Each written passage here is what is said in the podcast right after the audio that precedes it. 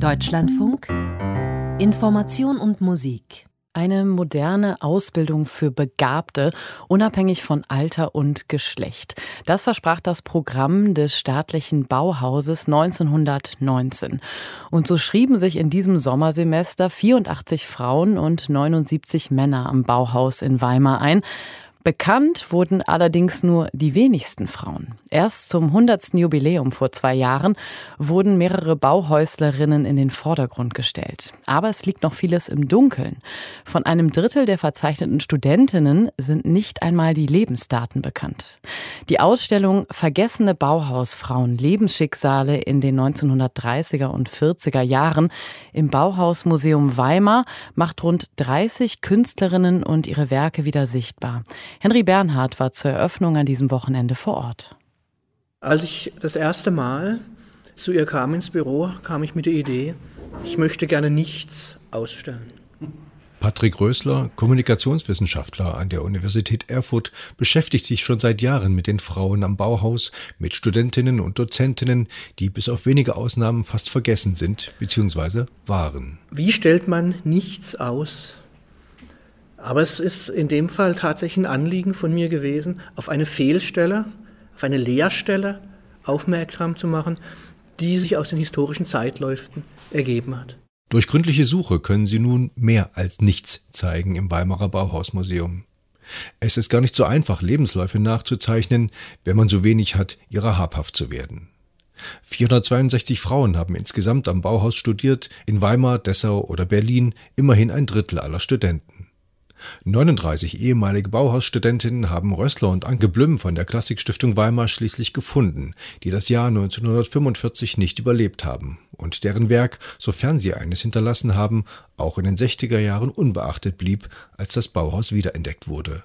Anke Blüm nennt ein Beispiel. Sophie Korner, von ihr hatten wir noch nicht mal ein Porträtfoto und es war wirklich ein wundersamer Zufall, dass sich während der Ausstellungsvorbereitung eine australische Verwandte von Sophie Corner gemeldet hat, die gleichzeitig aber auch noch weitere Familienmitglieder aktivieren konnte in der Schweiz und in den USA.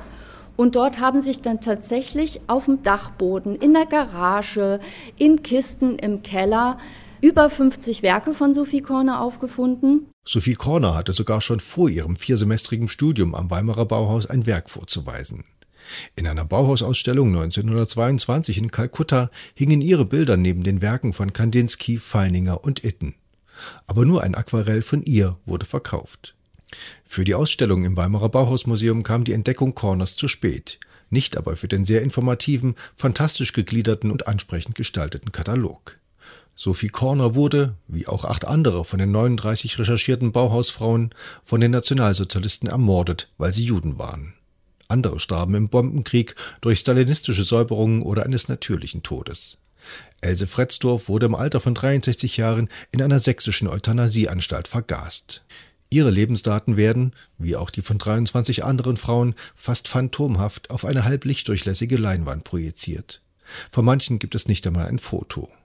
Von 15 der ehemaligen Bauhausstudentinnen aber sind Werke zu sehen. Plastiken, gewebte Stücke, viel Grafisches. Keine bislang verschollenen Meisterwerke, aber Ansätze, Seitenlinien und immer wieder Abgebrochenes. Besonders eindringlich ist das Selbstporträt von Dörte Helm, das die Künstlerin verunsichert und Fragen zeigt. Auch sonst viel Figürliches, Gegenständliches, worauf Anke Blüm hinweist. Das Bauhaus wird natürlich immer gerne als äh, Hort der Abstraktion gefeiert und das besonders hervorgehoben, aber damit äh, hatte sich ja die figürliche Kunst noch lange nicht erledigt. Also ich möchte hier auf Margarete Schall hinweisen, die dieses technisch interessante, sehr variantenreiche und aber auch fast düstere Bild ein Leuchtturm zwischen Dünen, Feld, Häusern und Meer. 1927 am Bauhaus gemalt hat. Man erkennt vielleicht einen Einfluss von Paul Klee. Margarete Schall ist auch ein schönes Beispiel gegen das Bauhausklischee der jungen Bubiköpfe. Sie war schon Studienrätin an einer Schule in Essen, als sie mit 31 Jahren für ein Jahr ans Bauhaus in Dessau ging, um ihre malerischen Fähigkeiten zu verbessern.